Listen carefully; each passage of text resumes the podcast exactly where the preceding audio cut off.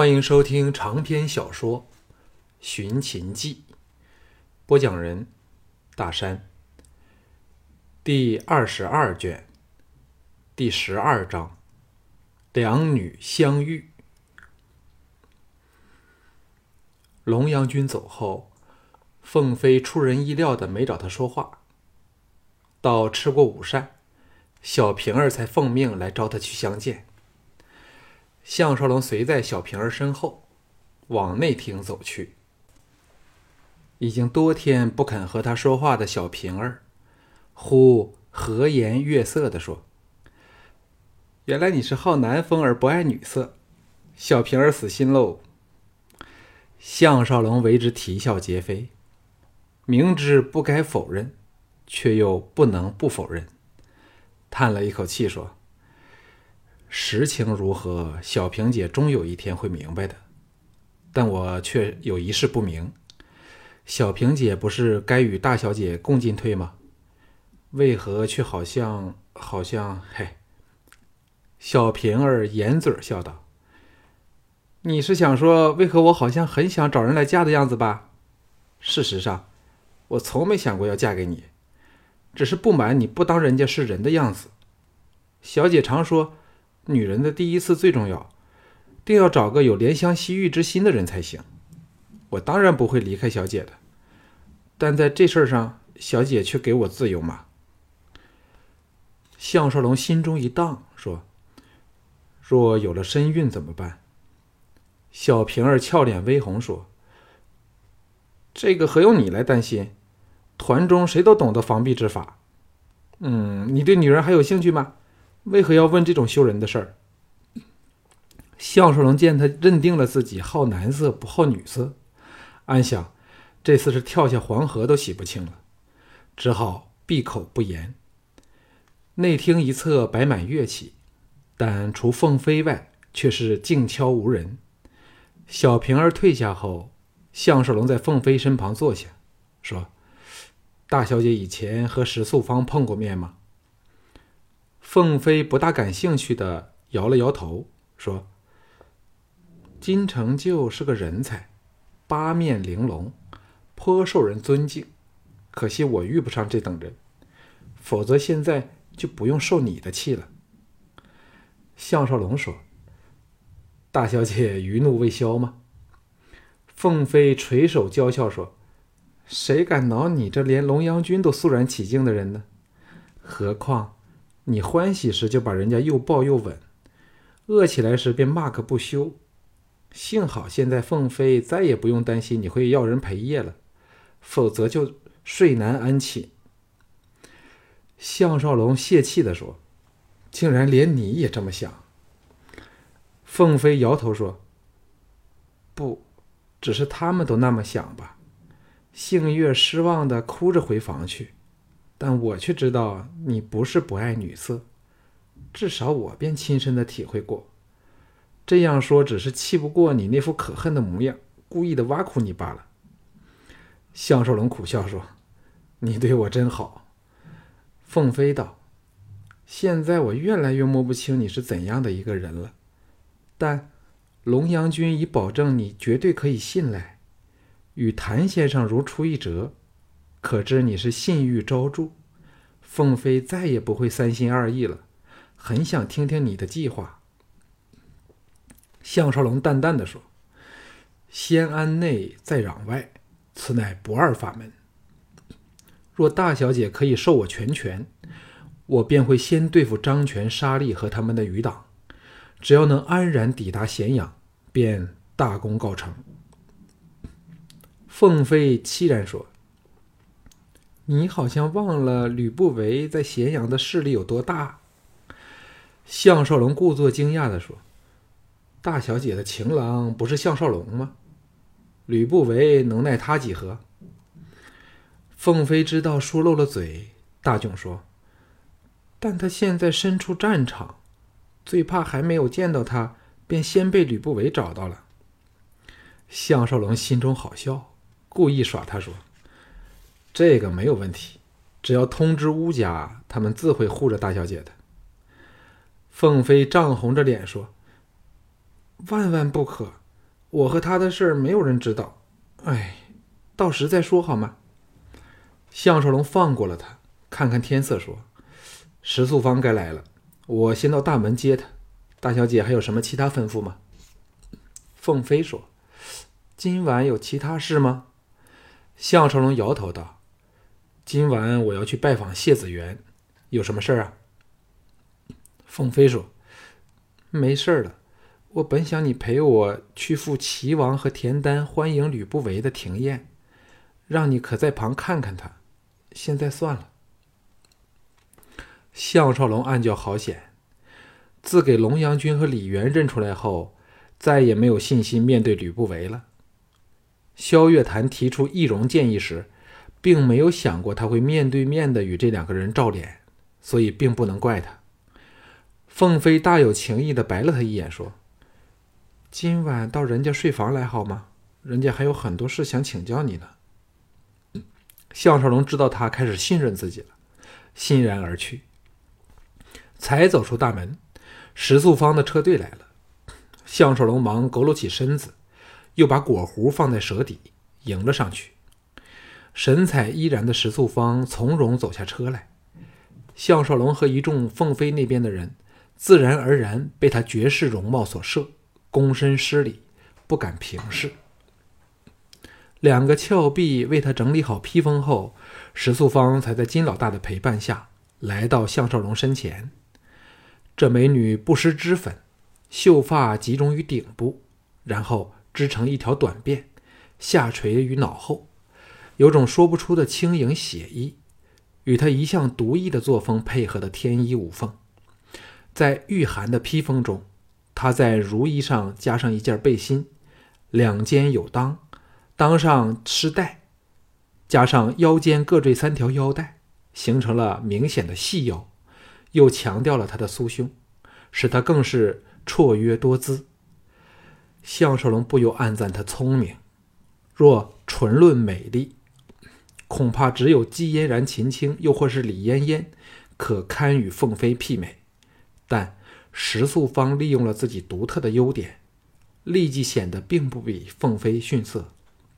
两女表面是友好拜会，其实无可避免的暗中较量起来。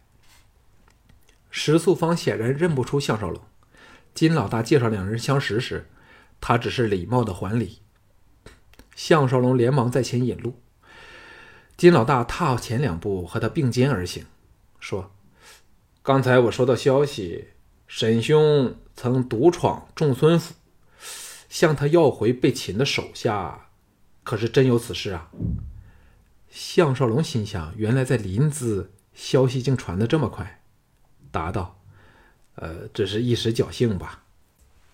金老大顿时顿时对他刮目相看，竖起拇指说：“难怪凤小姐为沈兄以重任了。不过，仲孙龙此人一向霸道，失了的面子一定要讨回来的。我看沈兄连佩剑都没有一把，待会儿我使人送来好了。如果趁手的话，你就以之傍身吧。”你说推辞就是不当我金城就是朋友了。项少龙笑着说：“那我唯一选择就只有衷心致谢了。”石素芳悦耳的声音从后边传来，说：“仲孙龙之子仲孙玄华，乃忘忧先生曹秋道最得意的四名弟子之一，沈先生小心了。”金老大也苦口婆心的说。我虽不知沈兄剑法如何，不过此人在临淄却是未逢敌手，与田丹旗下的第一剑手淡楚齐名。沈兄遇上他时，若觉得没有把握，可以弃剑认输。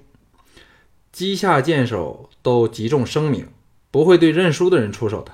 嗨，交浅言深，沈兄勿要怪我。项少龙生出好感，点头说。兄弟，感激还来不及，怎会怪你呢？背后的石素芳哑然说：“想不到沈先生胸襟如此广阔，竟一点不因金爷认为你比不上仲孙玄华而不高兴。”项少龙心中微凛，岔开话题说：“机下多名剑，除这两人外，该还有很多出类拔萃之辈吧？金老大说：“善剑的人多不胜数，但能称出类拔萃者不过是数人而已。像麻成甲和闵廷章都极负盛名，专爱找人比试。沈兄昨晚上露了一手，说不定会惹来麻烦呢。”石素芳柔声说：“给他们天大胆子，都不敢闯到这里来生事。但假如沈先生到外面去，便难保他们不来挑衅了。”项少龙说：“多谢小姐指点。”此时已抵达凤飞所居的主楼阶梯前。凤飞出门相迎，两女打了个照脸，都用神打量对方。最细小处都不肯放过。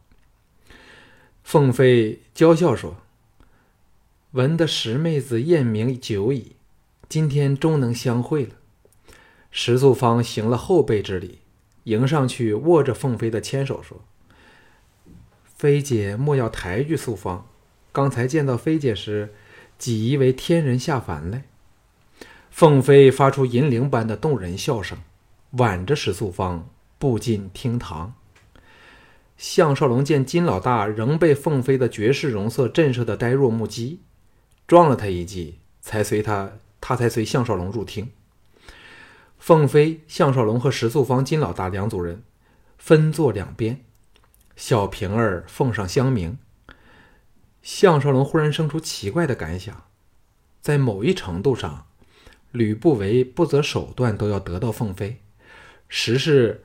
与项少龙比较之意，因为姬嫣然已经是他项少龙的了。吕不韦追求纯秦青，又告触交，除非能得到凤飞，否则在这个方面就要被项少龙给比了下去。实情是否如此，恐怕连吕不韦自己都不自觉。客气一番后，石素芳谦虚地说：“金爷有他想说的话，但……”素芳却是诚心来向凤飞姐请教，如何才可像飞姐般颠倒众生呢？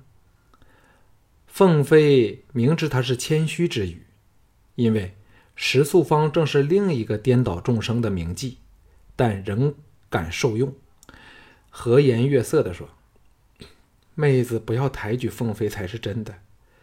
我们这些卖艺者，不外妙舞轻歌。”好齿明眸，因人献艺，拿手绝活，十六个字。谨记，我们既是歌舞的创造者，也是文化的传播者。石素芳欣然说：“这十六字真言，素芳愿闻其详。”凤飞美目转到项少龙身上，淡淡的说：“不如由沈执事代我解说吧。”石素芳和金老大都难掩亚色，一向心高气傲的凤飞，怎么会让一个下人来代他说话呢？项少龙当然知道凤飞是在考验他，却是心中叫苦。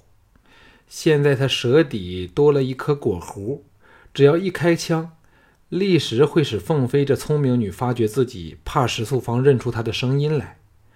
如果还不生疑，那就是怪事只好说。我刚才咬损了舌头，嗯，不便说话，还是大小姐，嘿。见到三人无不瞪大眼睛看他，只好收口，尴尬的摊了摊手。见到他耸肩摊手的潇洒动作，石素芳泛起了似曾相识的感觉，但一时仍未想到眼前此人是项少龙，只奇道：“原来沈先生也是行家。”有机会倒要请教。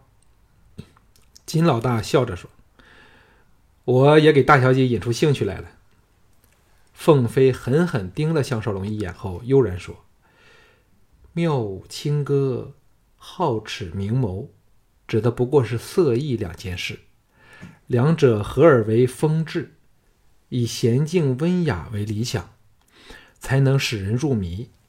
妹子不要考验人家吗？”你自己便是此中能手啊！石素芳摇头说：“飞姐万物谦让，我们三大名妓中，论色艺才情，见者无不推妃姐为首，可早有公论了。故闻得妃姐要退隐田田园，无论怎样都要来拜会妃姐，恭灵教诲。金老大说：“敢问大小姐，因人献艺，拿手绝活，又作何解呀？”项少龙看看凤飞，瞧瞧石素芳，饱餐秀色，毫不觉得闷，但还但愿时间越长越好。想不到极难相与的三绝女石素芳，在凤飞面前表现的这么虚心，若不是真想偷师，那就是别有居心。不过。凤飞也是厉害之极。凤飞淡淡的说：“不同的阶阶层有不同的审美趣味。若演出于宫廷，当以喜庆吉祥为主；文墨之士则偏爱清幽的格调，幽深缠绵的情思。但观者只是庶民大众时，就必须着重热烈的气氛。”加强悲欢离合的渲染，才能激起观者的情绪。金老大拍击说：“只这几句话，素芳便受用不尽呐。”石素芳欣然说：“拿手绝活，当如飞姐般，建立起自己个人的风格、风神格调，任人怎么学，都只是形似而神非。”项少龙想起凤飞离经叛道。别树一格的唱功，不由得心中赞同。凤飞不以他们的赞美为意般的说：“闲话说过，金老大今日携妹子来，究竟有什么可指点凤飞之处啊？”金老大肃容说：“不知大小姐是否听过以风流著称、叫做祁宇的名公子呢？”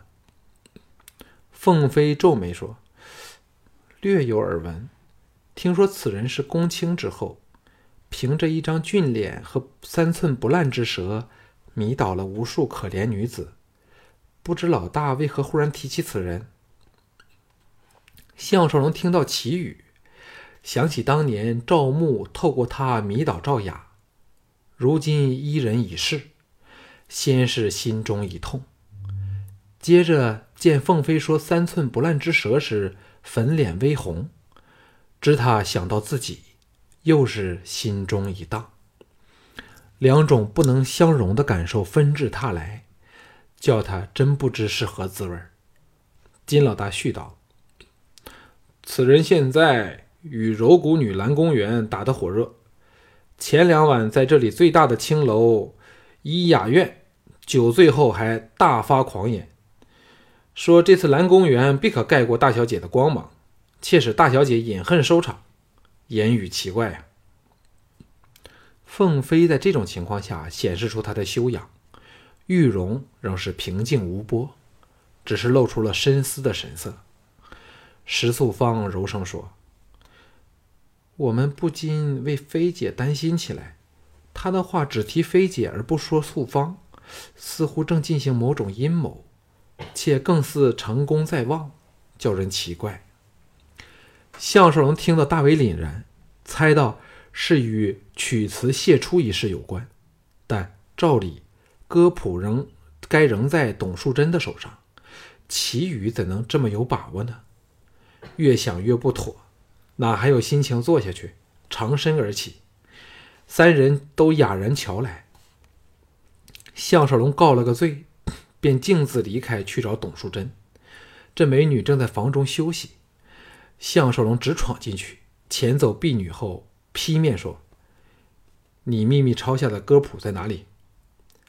董树贞不悦的道：“你是否想动刑逼供？”项少龙压下怒火，坐下说：“祁宇公然声称可令大小姐饮恨收场，若非有歌谱在手，怎敢出此狂言？”董树贞脸色微变。接着坚定的摇头说：“歌谱仍在这里，哎，人家刚向秀珍要了回来，正准备交给你烧毁呢。”项少龙说：“那就立即拿出来吧。”董淑贞愤怒的瞪了他好一会儿后，才移到一角的箱子前，取出一个竹筒子，发脾气的朝朝他掷来。项少龙轻松接着，拔起塞盖取出一卷帛书，打开一看，立时色变，骇然说：“这上面为何半个字都没有？”这次轮到董树贞脸色巨变，凄惶的挨了过来，一看后呻吟道：“天哪，谁把歌谱掉了包呢？”项少龙的心直沉下去。除非凤飞能在表演前这十天内另创新谱，否则就只能跟在人后重唱旧曲，自是大为失色。因为这新谱是专为贺齐王之寿而做的。董树贞脸如死灰的颤声说：“这是没有可能的，秀珍和我都非常小心。”项少龙叹道。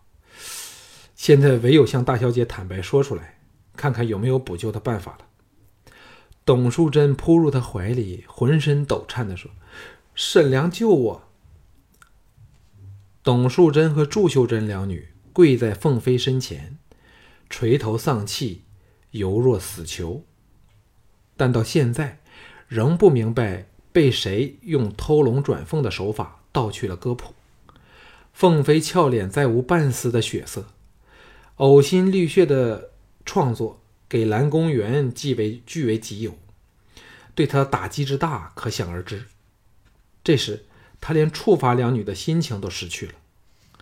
项少龙也是一筹莫展，只好说：“只要大小姐能演头场，就不怕歌谱落到蓝公园的手上了。”凤飞摇头说：“早就说好了，是我做压轴表演。”何况此事由田丹一手安排，既有这个阴谋存在，怎容我们更改呢？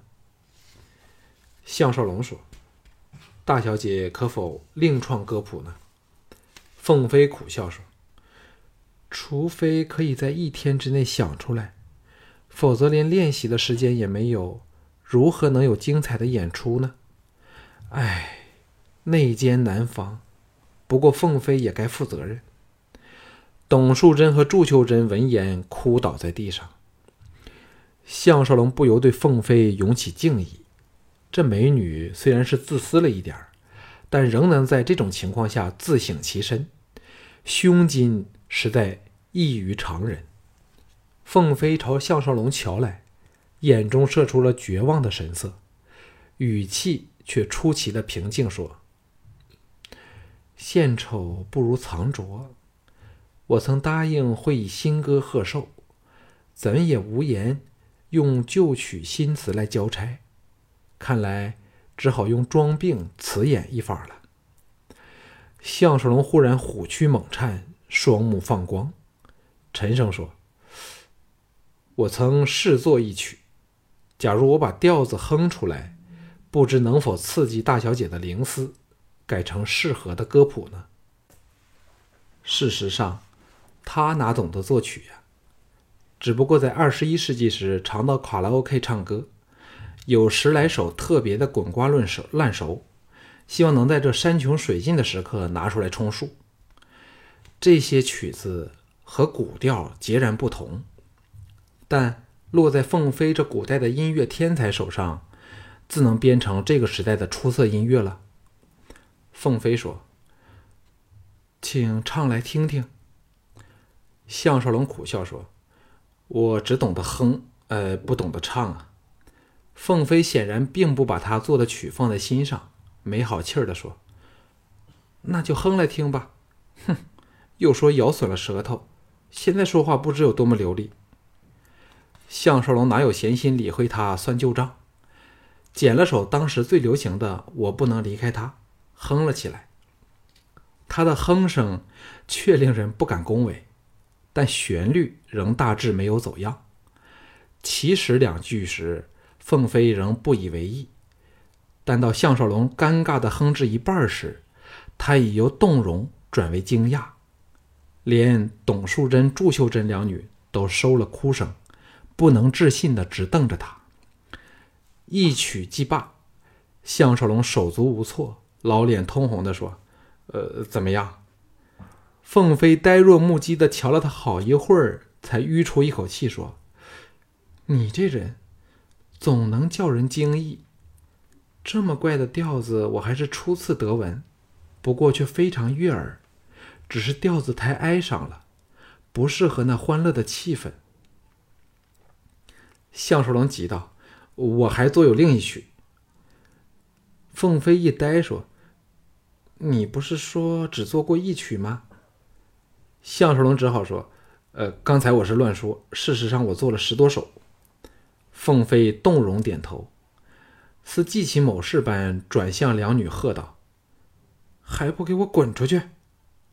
两女慌忙离开，临走时看项少龙的眼光。可令任何男人陶醉上几年。项少龙又捡了首轻快的《海军进行曲》，哼了起来。凤飞听罢，长身而起，投入他怀里，把他搂了个结实，说：“就算你想要凤飞的身体，凤飞也会立即献给你。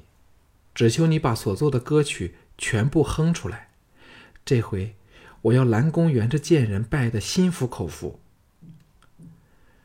项少龙离开凤飞的主楼时，就像做了一场梦。他当然不会乘人之危占有凤飞，但却清楚知道，凭着这十来首歌把凤飞的芳心征服了。这并非说凤飞就这么爱上了他，而是凤飞对他，就像他对李牧一样的心服口服。项少龙虽感到惭愧，要助凤飞打败蓝公园的热情，却盖过了一切。刚离开主楼的花园，就被董树贞两女给截住。项少龙想起谢子元的约会，好言安慰了他们，又嘱咐他们不要惊扰正努力编曲的凤飞后，说：“你们最好想想，有谁知道你们歌谱的藏处？此人必须给揪出来。”祝秀珍说：“此事唯有张全晓得，但……”他若曾到我房来，理该瞒不过下人的耳目。项少龙说：“他只要收买你们的侍女，不就可轻易办到吗？”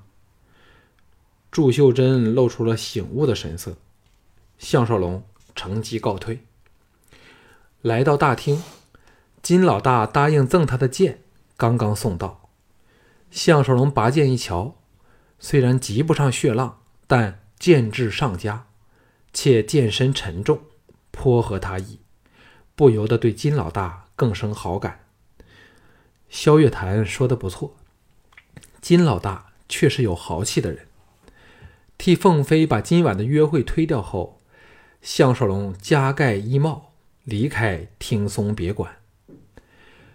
雨雪飘飞下，街道行人稀疏，想想都觉得好笑。